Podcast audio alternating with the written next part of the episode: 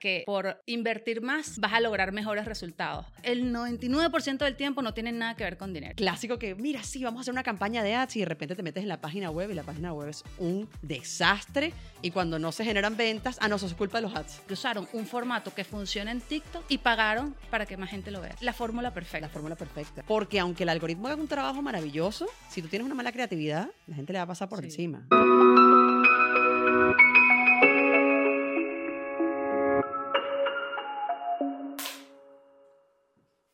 Hola, ¿qué tal? Bienvenidos a este podcast que habla sin filtro de temas que pueden ser densos, de temas que a veces nos saturan, pero que producen dinero. Y que son súper interesantes. Bueno, sobre todo a los geeks que nos, que nos encanta hablar de marketing, de tendencias, de tecnología. Creo que hay muchos como nosotros, ¿verdad? Que te interesa por curiosidad en un inicio y luego buscas la manera como de hacer negocio con eso o no, O pero no. de alguna forma te enriquece. Sin duda te enriquece o te mete en un rabbit hole sin profundidad. O sea, digo, infinito, Exacto. que también es divino. Es genial.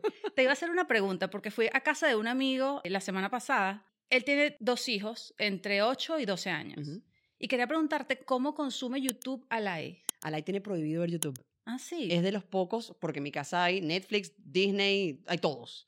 Pero YouTube no la dejo verlo. Ok. Porque me parece que se le puede salir a las manos. Se le puede aparecer algo que por Claro. un error se coló en ese algoritmo, aunque sea YouTube Kids, que es el que vería Igual de sí, verlo. sí. Pero lo tengo bloqueado y ella lo tiene clarísimo. Ya sabe que no ve YouTube. Más adelante será distinto. No, claro. Y de hecho lo que me llamó la atención es que también estos son padres responsables que no le dan móvil. Mm. O sea, entonces ella solo tiene acceso como a la tablet controlado y a la tele. Pero me impresionó que estaban como en un mueble súper cómodos viendo YouTube y no, no era como yo lo consumo, que estaba viendo un video largo y lo pongo de fondo mientras hago otra cosa o me pongo a ver un programa que si requiere mi atención, o sea, le presto de verdad el tiempo para verlo.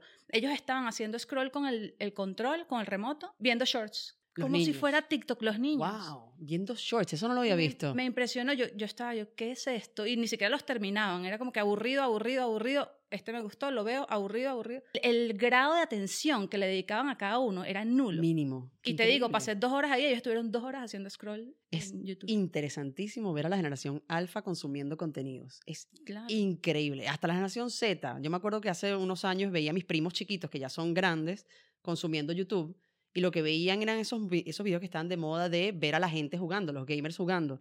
Pero era pasar dos horas viendo a alguien jugar el juego, ¿no? Que eso ya después se puso de moda, salieron los gamers, no sé qué.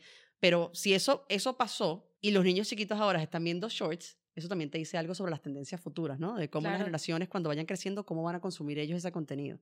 Quizás entonces nos olvidaremos de por fin de los contenidos largos y nos iremos solamente a shorts, porque esa es la forma en que están consumiendo los chicos más chiquitos. Claro, es a lo que estaban acostumbrados. En algún momento TikTok hizo un evento de tendencias el año pasado y hubo dos cosas que me llamaron la atención. Primero, que estaban apostando por videos largos, que en eso ya tienen tiempo, Sí. como que se supone que están impulsando videos superiores a, a un minuto. Pero además decían, vamos a, o sea, apoyar la creación de contenido horizontal. Y era como un tema de, yo, yo dije, qué fastidio que me hagas voltear el teléfono para ver un contenido, pero es esta pelea que ellos tienen con YouTube. O sea, mientras Instagram está pendiente de TikTok, TikTok está es con YouTube. Y cuando vi esto de los niños, yo decía, claro, YouTube saca su widget o su aplicación de la tele y los niños hacen scroll en horizontal. Por supuesto. Eso es lo que están buscando. ¿Y tú qué crees? ¿Que, vaya, ¿Que vayamos otra vez a ese formato horizontal o más bien gane este vertical? Creo que depende de los dispositivos. Totalmente. Porque obviamente el vertical es mucho más cómodo en móvil, pero lo que viene ahorita son los lentes, los dispositivos usables. Ajá. No sabría decirte que es más cómodo ahí, si es mejor que fue- sea todo Pantalla horizontal, completa. como una pantalla de cine, o vertical y que sea como mi perspectiva solamente y yo pueda ver el entorno en los laterales. Creo que ahí se va a, a terminar de definir o vamos a casarnos con los dos y punto,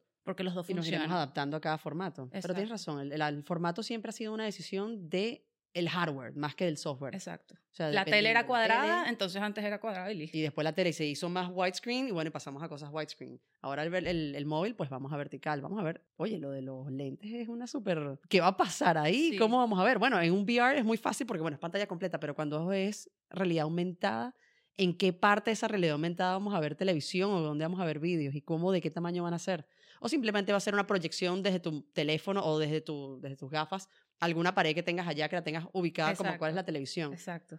Yo lo veo muy así, que se proyecte en nuestras superficies. Ay, qué ganas de verlo. Qué ganas de vivirlo, sinceramente. Qué rico. Ya viene, ¿no? Salió a la venta, sale a la venta pronto. Tres mil y pico de dólares. Sí. ¿Sabes que yo leí que los MetaQuest 3 estaban acostumbrando a la gente a los Vision Pro? En serio. Dicen Pero- eso. ¿Y pero por qué va Meta a acostumbrar a la gente a usar Apple? No, no a propósito, sino que en- Ah. en su intento de lanzar un hardware, como Ok. Facebook no es esencialmente hardware, como que Apple va a hacer un buen trabajo y entonces va a agarrar a estos usuarios ya emocionados con los lentes como compradores de Apple. ¿Y tú los vas a comprar, los, los Apple? No, me parece que es una inversión muy alta todavía. Yo creo que es muy alta para lo, para lo fre- fresco que está. Lo nuevo. Sí, yo esperaría que mejoren el, software, que mejoren las capacidades del, del, del Vision Pro y después, una segunda, tercera versión, me los compro. Como todo, que cuando salió la primera tele era Ujú. súper costosa y, pagable y lo había nada más en dos casas en todo el país y después ya cualquier, la, cualquiera lo podía comprar. Pero de que Eso los voy a comprar, los va voy a comprar. pasar Eso no queda duda, los voy a comprar en, En algún momento. Sí. Y los vamos a ir a probar de primera en la tienda. Eso sí, Eso sí. eso 100%, qué divino.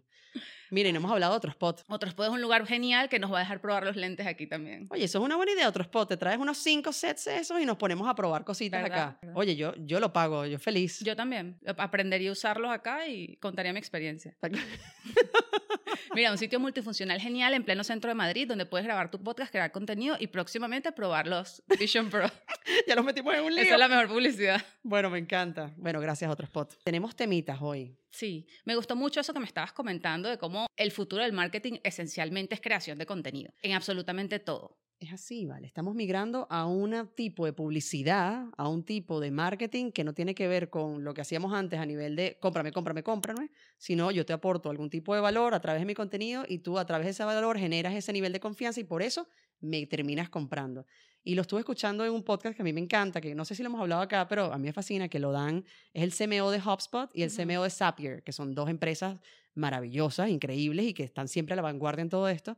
Y ellos hablaban justamente de eso, que los departamentos de marketing están migrando de, de muchas especialidades a ser departamentos de contenido como tal. Y yo dije, wow, es que tiene todo el sentido del mundo, porque ya cada nosotros cada vez menos queremos saber de ads. Hay muchas formas de saltarnos los ads Total. y los que vamos a recibir son solamente aquellos que están verdaderamente segmentados, que sabemos que vamos a comprar. Casi que CTR 100%, ¿me entiendes? Sí. That's it. Pero el resto no los queremos ni ver, no tiene, no tiene ningún tipo de sentido. Entonces lo que me vas a dar es ese contenido que va a hacer que me enamore de aquel producto que me estás vendiendo. Sí, y de alguna forma también todas las empresas en sí mismas se están convirtiendo en empresas creadoras de contenido. Así O sea, tú ves cómo están contratando gente Para con habilidades audiovisuales. O de repente, mira, es un bufete de abogados, pero esta persona, además de servir café, sabe hablar muy bien. Entonces lo ponen a grabar videos. O sea, ya hay como un, un talento adicional por el que las empresas pueden escogerte.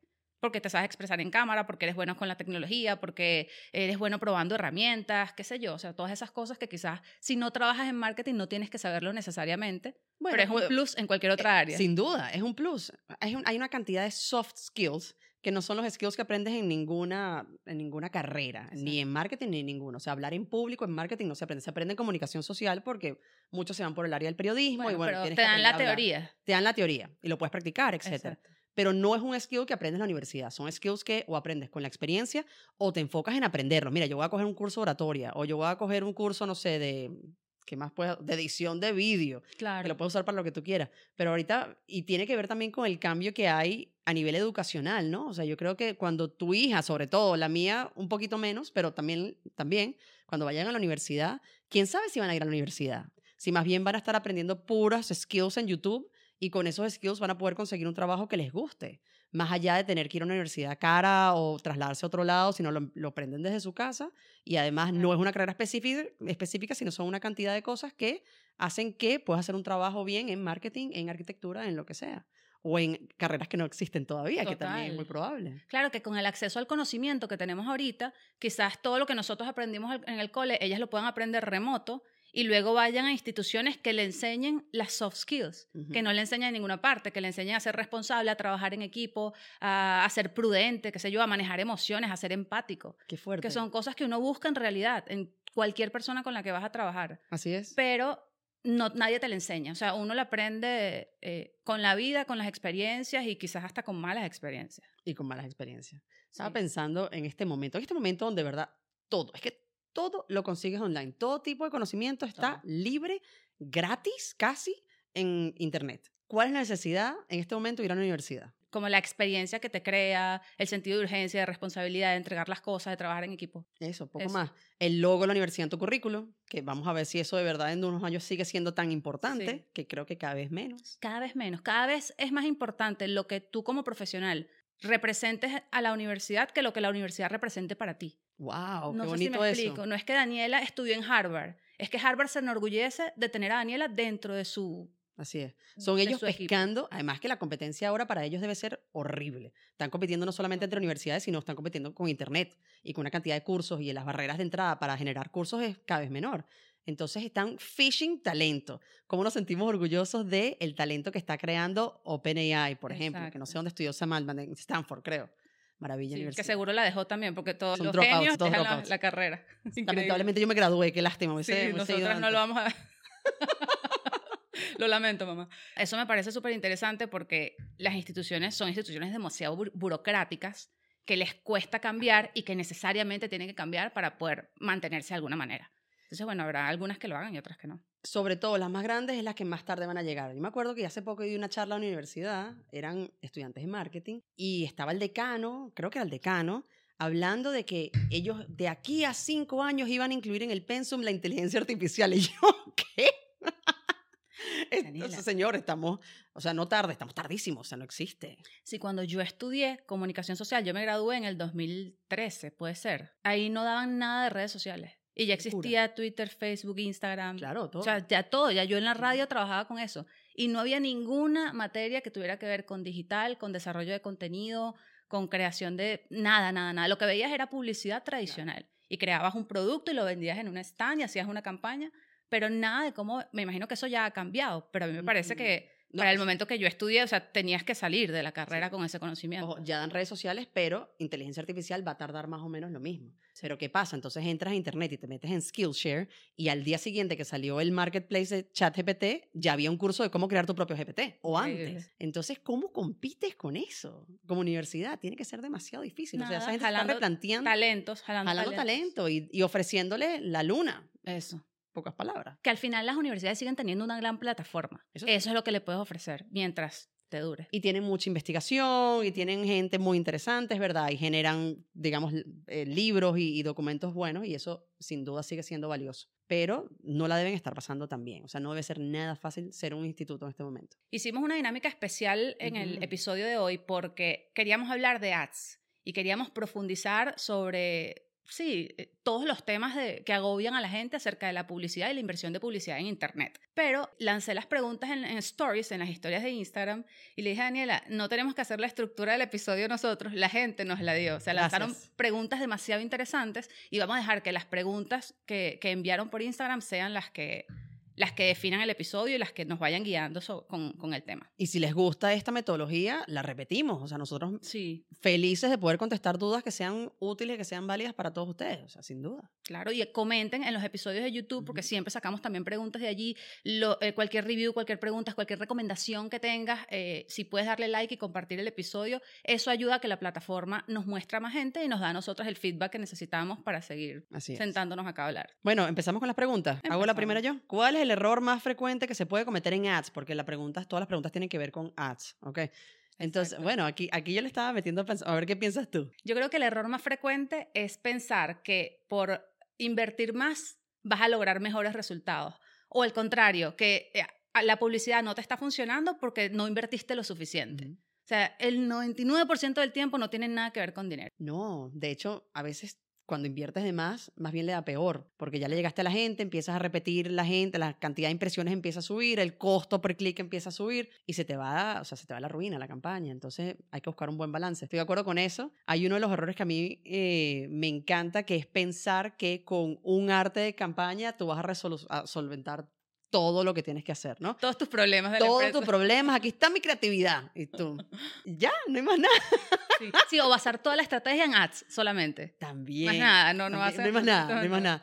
Clásico que, mira, sí, vamos a hacer una campaña de ads y de repente te metes en la página web y la página web es un desastre y cuando no se generan ventas, ah, no, eso es culpa de los ads. Claro. Es que Facebook no me está mostrando. Es que ya no funcionaban como antes. Porque nos encanta echarle la culpa al algoritmo. Ah, por Pero supuesto. realmente- Oye, ese, un día podemos hablar del algoritmo, que es uno de mis temas Sí. favoritos. Siempre me gusta decirle a la gente que el algoritmo no es este Dios malvado que te castiga en Instagram, sino que realmente es un- una inteligencia artificial grandísima que hace que Facebook sea rentable porque tiene nuestros datos. Y no solamente estoy hablando de que sabe, sabe los gustos y los intereses de Daniela, sino que sabe si Daniela suele comprar en Instagram o no. O sea, si eres dedo caliente o eres de esas personas que solo da like y, no compra, sino que guarda.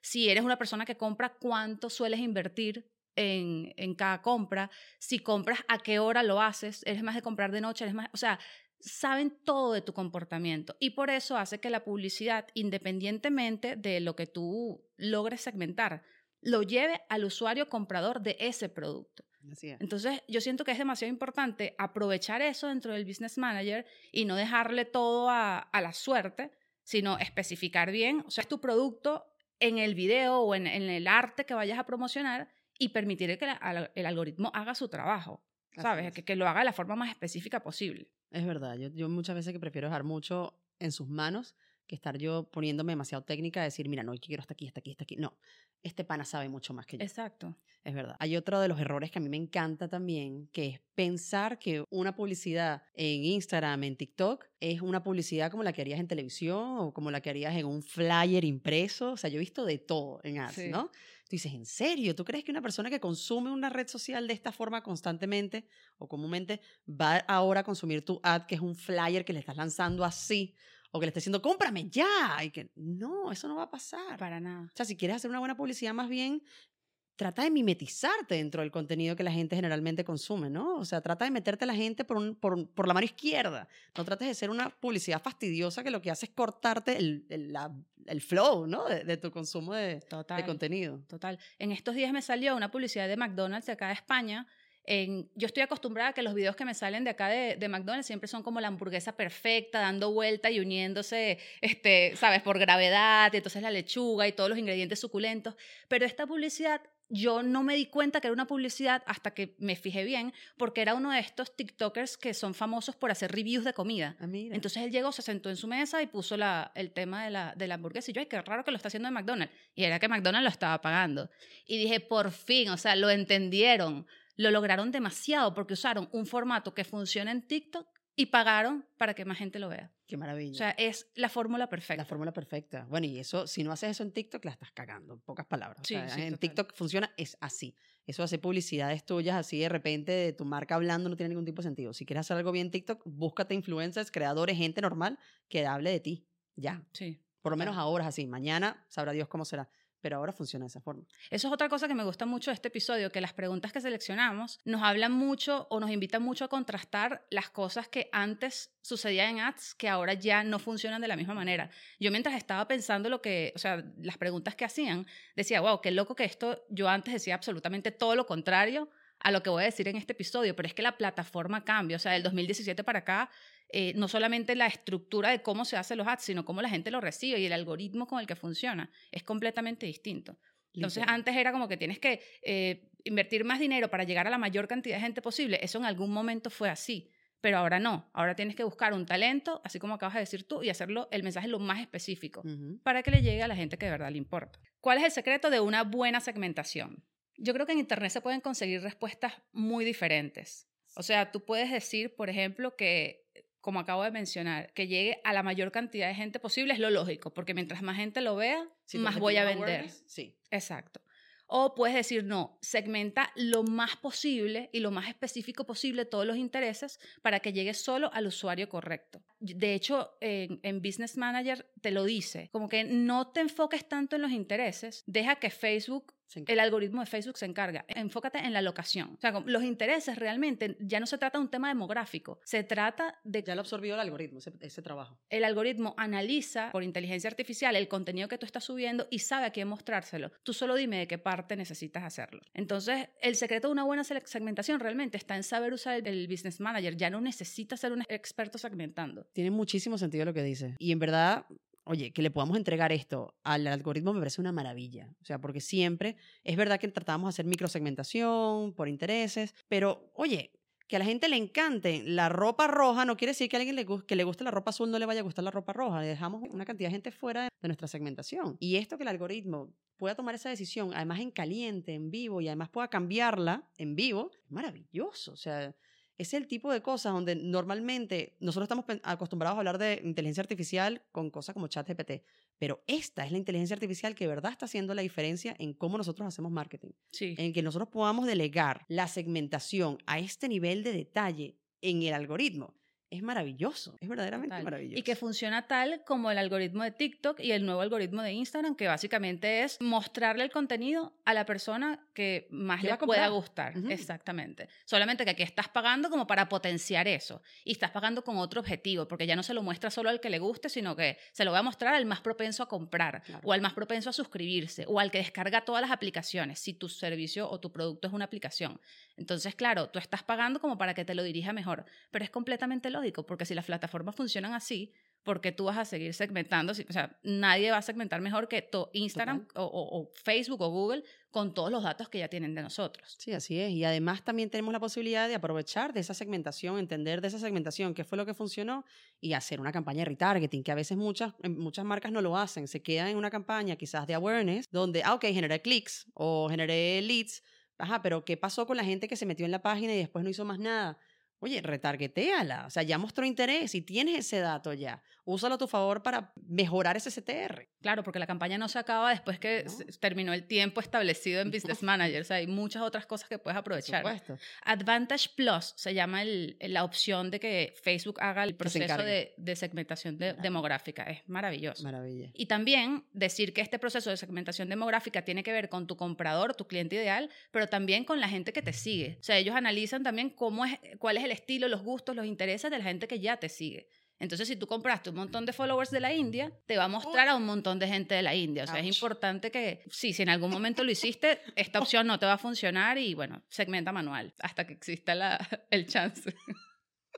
¿Qué es más importante, la segmentación o un buen arte? Yo creo que eso lo acabamos de, de Sí, definir. no, la segmentación, de hecho, la puedes delegar y ya se encarga el algoritmo. Y los artes para mí son importantísimos. Las creatividades al final son las que hacen que la gente detenga lo que yo llamo un contenido thumb stopper, que hace que la gente pare de scroll y diga, oye, esto me interesa o esto parece interesante. Porque aunque el algoritmo haga un trabajo maravilloso, si tú tienes una mala creatividad, la gente le va a pasar por Sí. encima y no lo va a ver. Entonces yo creo que ahí vamos 50 y 50. O sea, ya la, la segmentación la delegamos al algoritmo, pero ahora hay que lograr que esa gente se detenga y diga, hey, esto me gusta. Y que no es tan difícil. Yo estoy completamente de acuerdo contigo en que la creatividad lo es todo. O sea, para mí, para que una publicidad funcione ahorita en video, para mí ese es como el formato rey. O sea, hay publicidades que funcionan con imágenes, pero cada vez Mm. menos. Y hacer un, un buen video, eso te garantiza tener resultados y tener gente a largo plazo y lograr todos los objetivos que quieras de tu marca. Y lo que básicamente hay que hacer, mira, es curioso porque hace dos años, y era una de las cosas que te digo que, del cambio de percepción, yo decía, busca en tu perfil el contenido que mejor funcione y en base a ese contenido que ya a la gente le gustó, cambia el mensaje a tu mensaje publicitario. O sea, le agregas tu gancho, le agregas este producto, la promoción, lo que sea que tengas con ese formato y eso es lo que lanzas en publicidad porque es lo que ya funciona. Pero ahora ni siquiera eso. O sea, tú puedes no tener ningún tipo de publicación relevante o destacada en views en tu perfil y sencillamente te metes en el buscador de TikTok y colocas, no sé, vamos a suponer que tú vendes sillas, entonces pones decoración de interiores y buscas los videos que tengan que ver con silla y lo replicas. Y Y- ya es un video que está probado, que a la gente le funciona. Hay como una teoría ahorita en internet de que si funciona en TikTok, funciona Funciona en cualquier parte Mm. Y puedes vender con eso. Y el buscador es una maravilla. Entonces, básicamente es buscar tu producto o ese servicio específico que quieres ofrecer y replicar ese contenido con el gancho que tú quieras, Claro, con tu marca. con lo que estés ofreciendo. Y yo también pienso que la creatividad también, o sea, tenemos la opción para hacer muchas pruebas. Why not? Sí. O sea, ¿por qué no montar varias pruebas A, B, C, D, X, lo que sea, y dejar que el algoritmo las vaya probando y nos diga, mira, esta funciona mejor que la otra? O sea, si no, yo siento que estás perdiendo el chance, ¿no? Así que, bueno, no funcionó, ajá, pero ¿por qué no funcionó? No tengo ni idea. Lancé una sola. No tengo ni idea. Claro. si lanzas varias, varias opciones, ya sabes un poco más, bueno, qué tipo de publicidad, qué tipo de arte le está gustando a la gente y cuál otra no. Explícame un poco mejor eso, porque muchos nos han dicho en los comentarios que como las dos sabemos de lo que estamos hablando, o sea, dejamos eh, comentarios o, o conceptos en el aire que de repente como que no se entiende. Entonces yo aquí no sé nada. Pero, pero aquí la gente sabe. No, bueno. A-B test. A-B te- un A-B test. Imagínate que yo quiero vender unos sofases, ¿verdad? Así a este nivel. Sí. Sí, sí, a este nivel. Y yo tengo un sofá azul y un sofá rojo, pero yo no sé cuál, de la, cuál es el sofá que la gente va a escoger. Bueno, yo tengo la capacidad ahora en Meta, en cualquiera, de en vez de lanzar una publicidad solamente del sofá azul para ver si la gente me lo compra, yo puedo lanzar la foto del azul y la foto del rojo y dejar que el algoritmo vaya probando esas dos publicidades y vaya diciendo, mira, el azul como que le está gustando más a la gente, ¿por qué no mandamos el rojo a su casa, devuelve todo lo que compraste y vamos a empezar a vender bichos azules porque la gente le está gustando? Ese es el tipo de información que podemos tener muy reducida y muy básica. Total, no, no, está súper bien explicado. En vez de hacer varias campañas, lanzas varios videos en una sola campaña y el algoritmo escoge cuál funciona mejor. Así. Que de hecho estuve en Twitter, bueno, yo le digo Twitter todavía, es X. Hay gente que está hablando de que Instagram va a lanzar ese A-B test, pero en publicaciones regulares. Me encanta. Que tú vas a poder subir dos versiones de un video o de una foto y él va a escoger cuál funciona mejor y ese es el que se va a publicar. Fan, fan, Me fan. parece increíble. Uy, qué rico, eso me encanta. Oye, ahorita que hablaste de Twitter, un mini, mini paréntesis. ¿Viste que MrBeast está lanzando videos en Twitter? Sí. Qué cosa más interesante como está Y es cambiando. larguísimo. De 20 minutos duraba el video que lanzó, el de los coches que lanzó. Pero bueno, vamos a esperar que pase un poco más de tiempo. Yo creo que ahí hay una conversación con Elon Musk de cosas que están pasando. Pero me parece interesante cómo están dando la vuelta a la plataforma. Yo creo que eh, X por sí sola, al ser una plataforma de texto, puede sobrevivir sin necesidad de video. Obviamente, eso no es una decisión empresarial inteligente porque si el video es la tendencia, tú tienes que agregar video. Pero el texto nunca va a desaparecer. No es como la foto, que de repente dejó de llamarme la atención. Siempre va a haber gente que quiera leer y que le va a interesar el, el contenido de esa forma. Y sobre todo, creadores que no tienen el tiempo de grabarse y que es mucho más fácil escribir y ya. Entonces, claro, ellos no están matando el formato de texto, pero sí están, o sea, a mí me salen videos a cada Por lo menos están probando montarse en la ola del, del Sí. video. A ver qué tal, a ver qué pasa. Y funciona exactamente igual que TikTok. Vas pasando videos y te olvidas de Sí. en qué plataforma estás. Tú dices, ¿dónde fue que lo vi? Ya no me acuerdo. Ay, Dios mío, estrés. Bueno, pero para eso, y, y hablando de eso, y aquí nos vamos a meter, es que somos demasiado geeks tú y yo. La idea es que tú como usuario, tu usuario, Marjorie Haddad, estás en las redes sociales. No es que estás en Twitter o estás en Claro. Instagram. O sea, es como, es como tu correo, ¿me entiendes? Y ese correo tú lo puedes leer en cualquier plataforma y no tienes que estar pendiente de dónde están las cosas. O sea, hay una corriente que habla que vamos hacia eso. Que ahorita se me olvidó cómo se llama. Lo voy a buscar y no se lo he pongo en escuchado, ¿viste? comentarios. pero es, completamente cierto. Es muy interesante. Es como tu número de teléfono, tu correo, tu usuario de redes sociales. Y listo. Mm, y es la simplificación que todos buscamos. Exacto. Porque además ahorita cada vez se ve más que como todas las plataformas aceptan video, tú puedes subir el video en todas y en todas va a tener un resultado distinto. Distinto. Que era algo que hace cinco años era un sacrilegio. Ay, tú publicas lo mismo en todas tus redes sociales. Eso no es una práctica correcta. O sea, yo me cansé de decir eso. Sí, yo también. Y no, porque en Twitter se publicaba texto y en Instagram foto y en YouTube videos y siempre fue así. Y ahora no. No. Ahora tú subes el mismo video en todas. A mí por lo menos me pasa que, o sea, lo subo en todas y en todas tengo un resultado distinto y a veces escojo no subirlo en Twitter porque la gente ahí es como que, "Ay, Mm. no quiero odio. O sea, hoy no tengo ganas de que me odien, entonces no lo subo. Porque sé que sí, o sea, genera como que una interacción distinta y no me gusta. Pero en- si lo que quisieras es visualizaciones, tendrías que hacerlo. Sí, tal cual. Está muy interesante eso. ¿Cuál es el formato que mejor funciona y si se debe hacer publicidad en todos los posts? Ah, aquí hay dos cosas incluidas. Esa pregunta de si se debe hacer publicidad en todos los posts la hizo el mismo usuario y la dejé porque siento que hay como una confusión que quería aclarar. No es necesario que tú subas contenido y hagas publicidad toda la semana de todo el contenido que subes. Como que la publicidad tiene que estar orientada a un objetivo. Eso sí tienes que definirlo tú en el, en el Business Manager o en el Google Ads o en el TikTok Ads. Tú quieres que la gente haga clic, quieres que la gente te dé like, tú quieres que la gente te compre o quieres que la gente te descargue. O sea, esos son, eh, o quieres leads, que la gente deje sus datos para tú llamarlo luego. Son objetivos diferentes. Entonces, la idea es que tú la publicidad que vas a pagar o el contenido que vas a pagar lo crees con ese objetivo específico y que se diga explícitamente en el video. Comenta tal cosa y haces esto, o haz clic aquí y disfruta por tiempo limitado, siempre haciendo un gancho como que genere urgencia.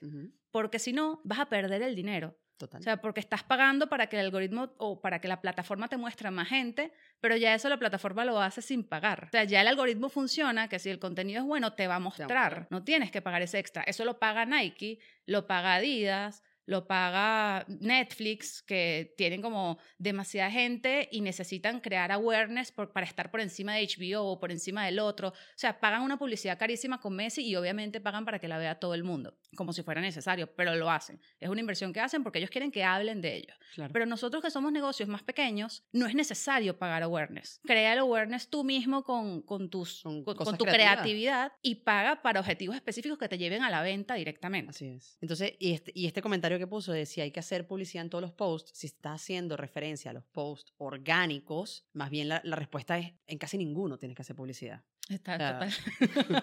Porque nadie está ahí para que le vendas cosas, está ahí para consumir, como estamos hablando, tu contenido. Estamos hablando que el marketing está migrando a contenidos, no a la venta pura. La venta pura la haces en momentos determinados, lo haces como en izquierda, lo haces con publicidad, lo haces con otras cosas.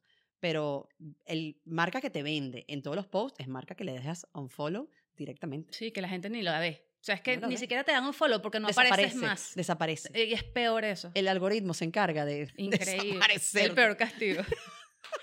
Mira, y en cuanto a este tema de cuál es el formato que mejor funciona, me da mucha risa porque de nuevo, hace un tiempo yo recuerdo que existía una página de Meta en donde tú te metías y te había como un buscador. No me acuerdo ahorita cuál era el enlace, capaz todavía existe, pero yo por ejemplo vendía ropa. Entonces yo me metía y escribía Sara y me salía todas las publicidades el Meta Library. Ajá, Ad Library. library, Sí, exacto. brutal. Sale Entonces todo te salían todavía. todas las publicidades que hacía Sara y tú decías, bueno, si a Sara le está funcionando este formato, yo lo voy a replicar con mi tienda de ropa. Porque obviamente es algo que ya está probado, tú podías incluso ver los likes que tenía, los views que tenía, era buenísimo.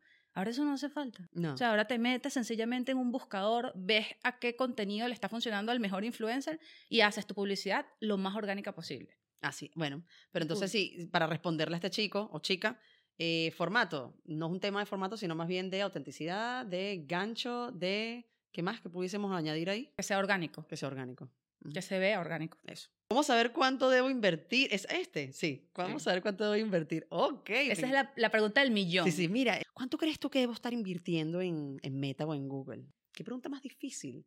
O sea, depende del tamaño de la empresa, depende del momento de la empresa, depende de tantas cosas, depende de Sí. cuánto dinero tengas invertido en la creación de orgánico también, qué gente tienes en tu equipo, o sea, no hay una respuesta específica para esto. Claro, pero es importante decir que no depende de tu producto, No. depende de tu objetivo específico, no depende de lo que Facebook diga que debes hacer, porque yo veo que dan como esa, no, es que depende de- del business manager. No, o sea, depende de ti. Yo por lo menos siempre me gusta hacer como ingeniería inversa, eso es reverse engineer que le dicen. No es cuánto vas a invertir para ganar X cantidad de dinero, sino si yo quiero vender X cantidad de productos, por ejemplo, sillas, y si yo vendo mil sillas, eh, voy a ganar mil euros. Entonces, bueno, yo puedo invertir 200 en esa publicidad porque yo quiero ganar mil. Entonces, genial. ¿Por cuánto tiempo lo vas a invertir? ¿En 200 días? ¿Un dólar al día? No, lo vas a invertir en menos tiempo. Entonces, de repente tienes chance de invertir 5 diarios, pero 5 quizás en Facebook te sale que es mucho. Entonces, bueno, comienzas con poco, pruebas una semana, lo que acabas de decir, ves cómo te va y luego aumentas o disminuye dependiendo. Es lo que Daniel acaba de decir, no hay una respuesta correcta, no hay una respuesta exacta, pero ciertamente la respuesta está en tu negocio Total. y en tu producto y en cuanto a lo que tú quieres ganar y dependiendo de lo que tú quieres vender. Y de la rentabilidad que, que le quieras sacar, porque Sí. tú puedes invertir 500 euros para ganar 1000, pero entonces estás dejando un 50% de coste en, en marketing. Entonces, si tú sabes que quieres ganar 1000 y quieres que solamente un 10% de esos 1000 venga de la inversión en publicidad, tú sabes que nada más puedes gastar 100. Claro. Entonces, a ver qué puedes hacer con esos 100, si eres capaz de llegar a esos 1000 en venta o no. O sea, y eso yo creo que probar y experimentar en, en ads es lo mejor que uno puede hacer para descubrir de verdad cuál es el CTR correcto y o sea, cuántas campañas debes hacer para que se genere una venta. ¿Cuánto te va a Total. costar? Y que eh, todas las plataformas donde tú inviertes ads te muestran cuál es el costo por cliente, o sea, el costo por clic. A ti que una gente haga clic en esta publicidad te sale en 0.50, carísimo, tienes que cancelarla. O no, mira, 0.20, ok, me sirve porque yo estoy- el producto es súper caro y funciona. O sea, depende de lo que, lo que tú estés manejando económicamente dentro de tu empresa, de tus finanzas. hay productos, hay empresas que el lead le puede costar 80 euros. Así. O sea, porque le cuesta quizás no una sola campaña, pero en la suma de las cinco campañas que tuvo que hacer para lograr esa venta fueron 80 euros o 300 o lo que sea. Exacto. O sea, dependiendo de, de la Claro, pero vende casas, entonces está muy bien. Está baratísimo. Sí, sí, total. Eh, depende mucho de tu industria, pero no de la plataforma. O sea, la plataforma la dominas tú y la manejas tú de acuerdo con lo que tú quieras invertir y quieras ganar. ¿Se puede vender con ads cualquier producto? Creo que eso, eh, venimos ahí del ejemplo de las casas y los carros, por ejemplo. Son productos que se pueden vender con ads, pero la gente no va a hacer clic y lo va a comprar. No, no es un Tienes que producto estar claro que es como que ahí es donde haces la campaña de leads, la gente hace clic, te deja sus datos, tú lo llamas, te explica lo que quieres, tú le explicas lo que ofreces. De repente no es esta venta, sino es en el próximo proyecto o en el próximo vehículo que te llega que tú logras cerrar esa venta. O sea, hay que estar muy claros que hay productos costosos o inmuebles o servicios muy costosos que no se venden No, no, que en tienen un un, tienen un funnel de conversión gigante. Entonces, quizás hay una partecita de ese embudo de conversión donde pudieses utilizar ads, ya sea para generar el lead, para que se descargue un lead magnet o lo que sea. Pero es obvio que un, un producto costoso o que no, se, no es de impulso, no lo vas a lograr vender con una campaña o con solamente ads. Muy probablemente sea un mix de cosas que tienes que hacer A diferencia de cualquier producto retail o, o cualquier de impulso. Sí, cualquier producto que sea menos de 100 euros puede ser. Ropa, organizadores, eh, cualquier, cualquier producto que, que la gente pueda hacer un clic y decir, ¿sabes qué? Vale 20 euros.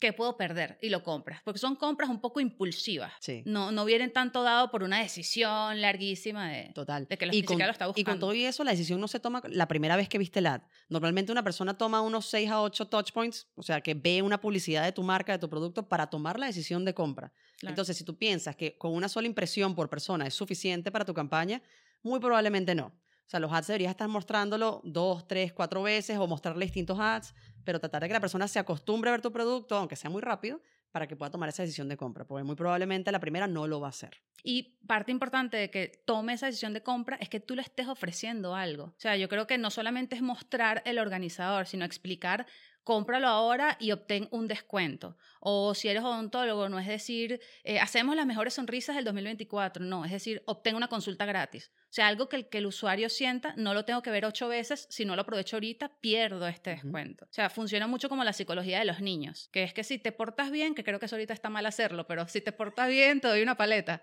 Bueno, tal cual, o sea, es como si estuvieras haciendo una comunicación infantil en el sentido de que necesitas que a cambio de una retribución él tenga cierto comportamiento. Hay un libro que a mí me fascina, que es un clásico de Robert Cialdini, Influence se llama. No sé si lo has leído. Influence. Influence. Ok, no. Que habla sobre todo esto, ¿no? Sobre la escasez, sobre lo, lo necesito ya, o sea, sobre lo limitado, sobre lo... Todas estas... Lo urgente. lo urgente. Todas estas tácticas como mucho más psicológicas que podemos utilizar para que una persona tome la decisión de compra mucho más rápido. Se llama Influence de Robert Cialdini, es un clásico de toda la vida, pero se mantiene súper vigente por eso. Softwares, aplicaciones, también son productos que se venden muy... O sea, es muy fácil venderlo en ads porque la gente los descarga y de repente te dan como una prueba gratuita de ciertos días. Entonces, siempre el usuario eh, analiza, ok, no tengo nada que perder, voy a ver qué tal esto. Y mientras generes esa sensación, es posible que la publicidad consiga tráfico. No sé si te van a comprar, pero consigue tráfico. tráfico consigue? Mira, esta pregunta me, me parece súper interesante. ¿Cuándo ads es mejor que influencers? Bueno, son, son dos técnicas completamente distintas, dos estrategias completamente diferentes, pero es verdad, o sea, la, la pregunta tiene algo de sentido, me gusta. Yo he visto mucho que lo intentan dividir por industrias. Hmm. Como que si tú vendes un servicio es mejor influencers, pero si vendes tal producto es mejor ads. Y yo creo que no tiene, o sea, hoy en día, hoy 2024, no tiene mucho que ver con eso. Sino que si estamos diciendo que la publicidad que mejor funciona es contenido orgánico, que se vea real, que no se sienta como publicidad, sabes, que sea auténtico y, y dinámico tanto como el contenido normal, pues entonces se supone que una inversión con influencers cumple con esas características, ¿sabes? Siempre, si está bien hecha la publicidad, se va a ver orgánica, se va a ver cercana, vas a sentir que te lo está recomendando un amigo Ujú. y va a funcionar. Sí, Entonces, yo me iría como que, en mi experiencia, el 100% de los casos los influencers funcionan y hay un porcentaje muy alto de casos que la publicidad no le funciona a todas las empresas. me gusta. me O sea, gusta de- eso. depende mucho. Ok. Yo lo veo porque eh, yo estoy completamente de acuerdo contigo. Yo trataría de llevarme esto, o sea, a pensar en cuál es el objetivo de la, de la publicidad que estás haciendo de la campaña. Si estás usando un influencer, más allá de estar buscando la venta directa, que muchas veces pasa igual, estás buscando generar confianza. Porque realmente lo que Claro. sentimos es confianza cuando una persona que conocemos, que admiramos, usa un producto y dice, ok, él lo probó, le gustó, yo lo quiero también. Y los ads quizás son más para generar esa venta ya final. Es más, a mí me encanta utilizar una estrategia que sea mixta, donde a través del influencer yo le genero confianza, lo familiarizo con el producto, pero como ya sé que te gustó, pin, te lanzo tu publicidad directa y mira, aquí está. Te lo, además te lo doy con un descuento maravilloso, ven, cómpralo. Claro. Entonces, Claro, porque usas el influencer para generar tráfico, que la gente entre en tu página, te conozca y reta. y bueno, luego a los que no te compraron, haces retargeting. ¿Qué es retargeting, Daniel? ¿Qué es retargeting? A ver, el retargeting es una También es, estrategia. es otro demonio de internet. La gente A mí que me el encanta. retargeting. A mí me encanta cuando la, dice, cuando la gente dice, yo no entiendo por qué yo me meto en tal página y de repente no, de, no o sea, me metí a ver una libretica y ahora me aparece la, la libretica en todos lados. Yo, mi amor, eso es un buen trabajo de una agencia de marketing. Sí, sea, ahí hay una Daniela que está ahí triunfando. No, persiguiéndote hasta el infinito. Literal, o sea, como hay, bueno, ya las cookies van a cambiar, está cambiando todo esto, Sí. pero todas las páginas web registran todo tu tráfico. Los- el pixel de Facebook registra tu tráfico en las páginas web y sabe exactamente qué hiciste, qué viste, si te gustó el pantalón en rojo o no te gustó en azul o lo que sea. Y luego, como yo sé que tú viste ese pantalón en rojo, yo te lo voy a volver a mostrar y te voy a decir, mira, lo que tú viste aquí lo tengo y está en oferta. ¿No lo Claro. quieres comprar? Entonces eso es retargeting, es simplemente hacer una publicidad con más datos de personas que ya están, que sabes que están interesadas en lo que tú les quieres vender. Entonces, por ejemplo, Daniela recomienda el pantalón y yo lo veo y entro, pero no lo compro. Y luego en San Valentín me llega la promoción de ese pantalón. Casualidad. Me dice, mira, que hay un descuento, o sea, ingresa ahora. Y como ya lo conoces, e- eres un usuario caliente. Es más fácil que lo compres porque ya tú previamente conoces esa marca. Entonces, en lugar de llevarlo, la publicidad, a las 200 millones de personas que usan pantalones en España, los llevas a las 5.000 que entraron a la página, gastas menos dinero y conviertes mucho más porque es más probable que la gente te compre. Es interesantísimo lo que está pasando hablando de influencers y publicidad con este tema de Snoop Dogg, de la, la campaña que hizo con Solo Stoop. ¿Cuál es esa? Mira, una locura. Yo amo Snoop Dogg. El, el mes pasado, no, en noviembre, él sale con un anuncio diciendo voy a dejar de fumar. I'm gonna quit smoking. Smoking weed. No, o sea, como que va a Smoking. renunciar, exacto. Pero es como que en, en la traducción en inglés es que va a renunciar al humo. I'm gonna quit smoke. Pero claro, el mensaje inicial era que va a renunciar a fumar y luego era que tenía una campaña con Solo Stuf, que es una empresa de estufas Ajá. que no produce humo. Entonces él está renunciando al humo, aprovecharon como todo el branding de Snoop Dogg y toda esta, eh, ¿sabes? Las Todo- prácticas que, que él- a los que él está acostumbrado y, a lo, y lo que, de lo que él pregona para promocionar este producto. Eso fue una locura, la gente, wow, qué increíble, no sé qué. Pero fue más que el- la gente de marketing se emocionó y la campaña se dio a conocer gracias a que los marqueteros la estaban explicando Atípico. porque la campaña realmente como que no se entendía tanto. Entonces, ¿qué pasó? Este mes renunció el CEO porque no generó ventas, o sea, no hubo conversiones y invirtieron casi 6 millones de dólares y no convirtieron absolutamente nada. Pero de nuevo, pasa que eran productos de 500 dólares que nadie compra a un clic, ¿sabes? Y que muy probablemente el target de esas estufas no sea el target de Snoop Dogg. Totalmente. Mm. Eh, son campers. El Ya. target. Sí. No pega. Pero bueno, hicieron algo original. Se salieron Sí, de sí. lo que se suele ver en la industria. Y hablaron los marqueteros, que nos encanta hablar de estas cosas. Exactamente. Pero ¿qué pasa? Siento que como que invirtieron todo, todo el dinero en ese video, en esa campaña, en esa publicidad. Los usuarios lo decían en, en Twitter. No hubo un correo con las caras de Snoop Dogg de Nada. email marketing. Luego él no volvió a aparecer nunca en la, en la comunicación de la compañía. Fue un spot y ya, one, one shot. Qué triste. Entonces es como que no puedes apostarle en tu compañía todo a un rostro famoso una vez, porque si no hay coherencia o no hay como una estrategia de seguimiento para que la moda o, el hype que hubo en el momento se mantenga en el tiempo, sencillamente no va a funcionar.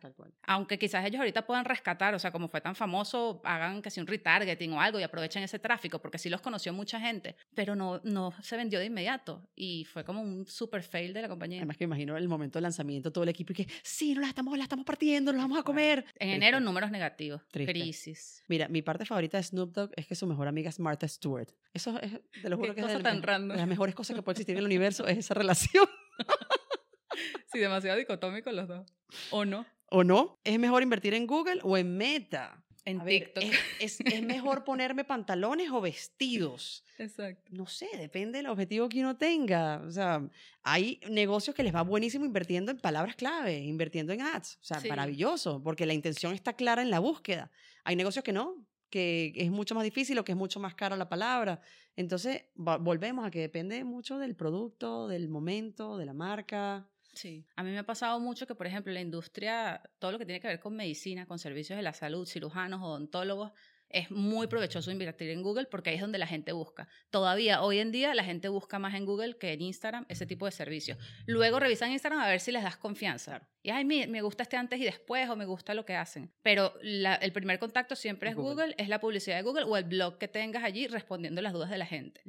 Pero, por ejemplo, con inmuebles, ha pasado muchísimo que, o sea, intentas invertir en Google, por ejemplo, y llegan páginas como idealistas que invierten, no sé, 200 millones al mes en publicidad en Google. Y entonces es imposible escalar, o sea, sencillamente nunca vas a aparecer. Son monstruos muy grandes que tienen ese, como que ese mercado ya dominado. No hay forma de competir con ese clic, no hay forma. Total, entonces Sí. nada, haz TikToks. Pero lo- realmente lo que quería rescatar de esta pregunta es que sí estamos en un muy buen momento para invertir en publicidad en TikTok. Y creo que cualquier industria debería capitalizar eso porque se va a posicionar ahí muy rápido. Es verdad. Hay quienes dicen, no, ahí no está mi público. No, sí está. No, el público Tiene está. millones de usuarios que están ahí esperando para que tú llegues y... Y, y y están invirtiendo mucho en que, en que mejore la conversión. Porque sí es verdad que hasta hace, hasta hace poco la conversión era muy mala en TikTok. La gente veía, pero no hacía clic o la gente no compraba y tal. Pero está cambiando. Y ahora están invirtiendo también en traerse de, Estado- de China todo el tema de live shopping, que va a ser muy interesante para TikTok, va a cambiar la forma, además de vender en TikTok, ya ni siquiera son ads, es live shopping. O sea, ya es, El TikTok Shop, ¿no? es TikTok Eso va a cambiar también por completo la forma en que hacemos ads. Otra vez. Totalmente, la va a cambiar completa. Ujú. Porque ¿qué pasa? Daniela Influencer no va a decir, estos pantalones me encantan, son de Sara, este es el enlace, y escriban con el código Daniela, sino que va a tener Daniela en su tienda los pantalones. Entonces la gente lo va a comprar y eso se va a distribuir Sara, Daniela, y va a ganar TikTok todo el mundo, Win, y win, tú win. con tus pantalones. Pero es una manera de cambiar de verdad el mercado de una forma muy, muy cool. A mí me, me da demasiadas ganas que eso llegue ya, de verdad. He visto que Instagram va, está trabajando en la opción de que en el video que tú hagas se tagueen los productos automáticamente. Ese es su el Instagram Shop que quieren como Maravilla. Mejorar, que realmente el Instagram Shop, la gente entra a ver los precios, pero bueno, no sé, No mi experiencia es que no mucha gente compra por allí. No, no es que lo hacen súper complicado. Yo creo que Es eso estamos complicado. todavía años luz, bueno, años luz, no, pues meses luz de que eso funcione bien. Le ha costado mucho a Instagram dar con una clave ahí, ¿vale?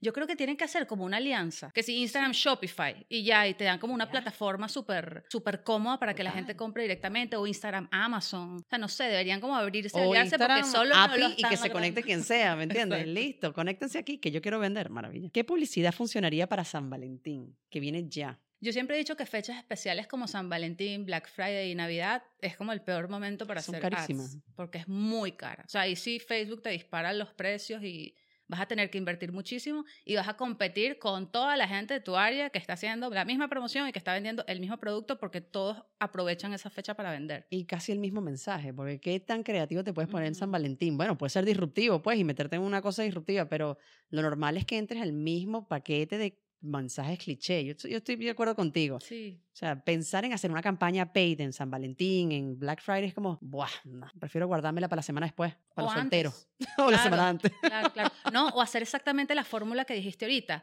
Haces el anuncio con influencers antes y en San Sí, Valentín pues. haces solo el retargeting. Eso puede que ser. ya no te sale tan costoso porque la audiencia no es tan amplia, es un público Claro. específico. Y ya tienes interés demostrado. Sí, y pídele su correo a la gente, ha- haz la campaña o el descuento que tengas de San Valentín por correo.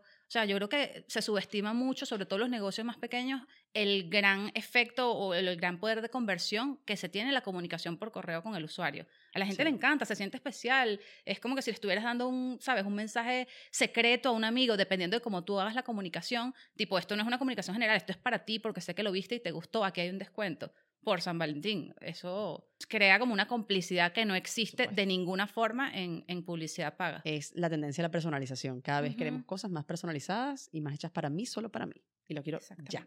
Total. la última pregunta no tiene nada que ver con ads, tiene que ver con educación, que estuvimos hablando bastante.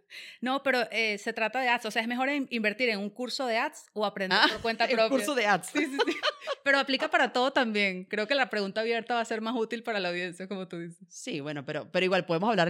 El, el problema con los ads es que tú puedes aprender la estrategia, ¿no? A, entender, a tener los conocimientos para saber cuáles son los objetivos o, o por qué debo plantearme una campaña o cómo le llego al cliente, pero la plataforma cambia todos los días. O sea, pensar que vas a aprender a usar el Meta Business Manager hoy, la semana que viene es distinto. Entonces, hacer un curso, pagar por aprender eso, es como tirar el, dinero a la basura, sinceramente. Totalmente. De hecho, es importante, ah, si quieres hacer un curso para entrar mejor parado y no sentirte perdido, ver la fecha de ese curso, o sea, cuándo lo crearon. Si es anterior al 2023, hablando que ahorita estamos empezando el 2024, mm, yo no invertiría porque es que ya no era el mismo algoritmo, no era la misma gente, ahí eso todavía... Había inteligencia artificial. No, exacto, no Mm. funcionaba igual. Pero ciertamente, aun inviertas en el curso o no, igual nadie te va a salvar de esa curva de aprendizaje. Nadie. O sea, igual cuando entres te vas a sentir nervioso porque no vas a entender lo que haces, igual vas a perder cierta cantidad de dinero probando.